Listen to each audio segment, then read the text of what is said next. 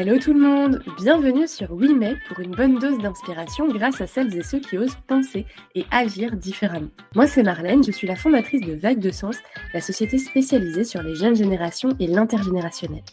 Concrètement, on accompagne les entreprises à mieux comprendre les jeunes sans stéréotypes et à résoudre toutes leurs problématiques en lien avec l'attractivité, l'intégration, la fidélisation et le management intergénérationnel. Très régulièrement, j'ai des interlocuteurs qui me disent Oui, mais les jeunes sont volatiles. Et c'est vrai, les jeunes générations sont bien plus volatiles que leurs aînés. Toutes choses égales par ailleurs, ils auront probablement plus de partenaires que les cinquantenaires, plus de lieux de vie que leurs grands-parents et bien plus d'expériences professionnelles que leurs propres parents.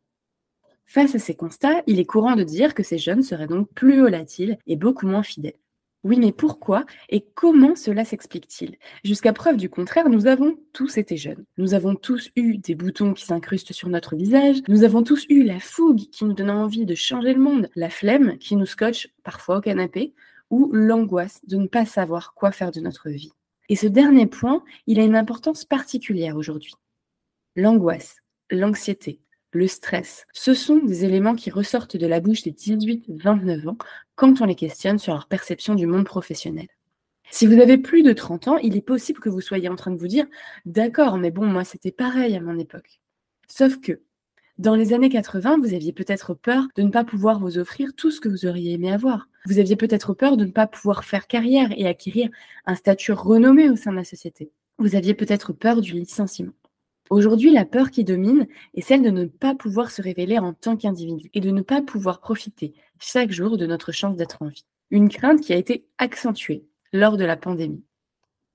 Lors de cette crise sanitaire, cette jeune génération a pris conscience de la notion de finitude, pris conscience que nos certitudes d'aujourd'hui pouvaient être ébranlées demain, pris conscience parfois de manière brutale que la mort fait partie de la vie.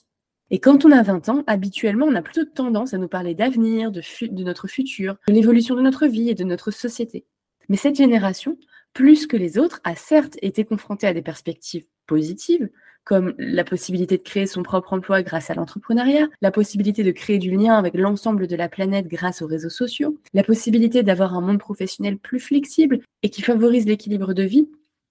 Mais plus que les autres, cette jeune génération a aussi été confrontée à des perspectives négatives.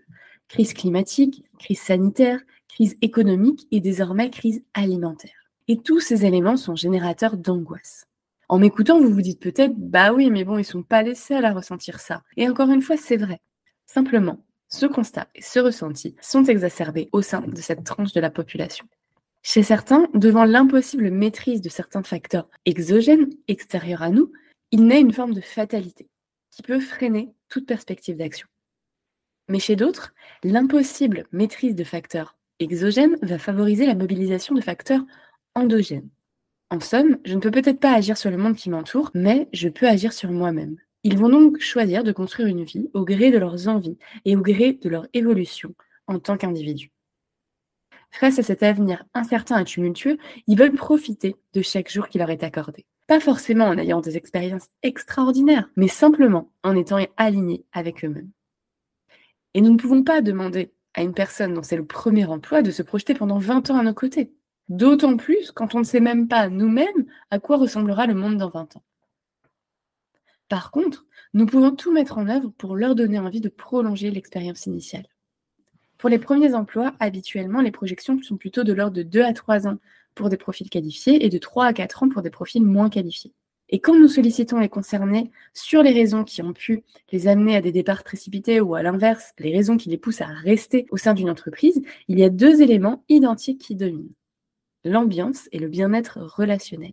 C'est donc en maximisant les actions permettant d'œuvrer sur ces deux points que vous leur donnerez envie de rester. Oui, mais on ne peut pas tout avoir. Peut-être que c'est ce que vous souffle une petite voix en m'entendant. Et une nouvelle fois, ça s'entend tout à fait. Mais ce sur quoi la jeune génération n'est pas prête à lâcher, c'est sa santé mentale. Le fait de pouvoir se révéler en tant qu'individu, d'être respecté pour cela et de prendre part à un environnement de travail bienveillant sont désormais des prérequis pour toute perspective de fidélisation. La rémunération, la mission ou la localisation géographique seront également considérés. Mais s'ils ne se sentent pas bien à vos côtés, ils n'auront pas peur de vous quitter. Donc prenez soin de vos collaborateurs et qui plus est de ces jeunes collaborateurs qui découvrent le monde professionnel. Avant leurs premières expériences, leur représentation du monde professionnel s'est construite à travers le discours de leurs parents, à travers ce qu'ils ont pu lire, ce qu'ils ont pu entendre dans les médias. Et ces premières expériences vont leur permettre de structurer leur propre représentation. En tant que dirigeant, en tant que manager ou en tant que collègue, nous laisserons une trace indélébile sur leur représentation et leur projection future. Et peut-être qu'au bout de quelques années, ils auront envie d'avoir une autre expérience, de voir autre chose, de voyager. Mais peut-on vraiment leur en vouloir pour cela? Peut-on vraiment leur en vouloir d'oser faire des choses que nous n'avons pas osé faire? Je peux vous assurer que si votre collaborateur choisit de poursuivre son chemin hors de vos murs, si vous accompagnez son expérience jusqu'à son départ, il est possible qu'après quelques mois, voire quelques années, il revienne toquer à votre porte.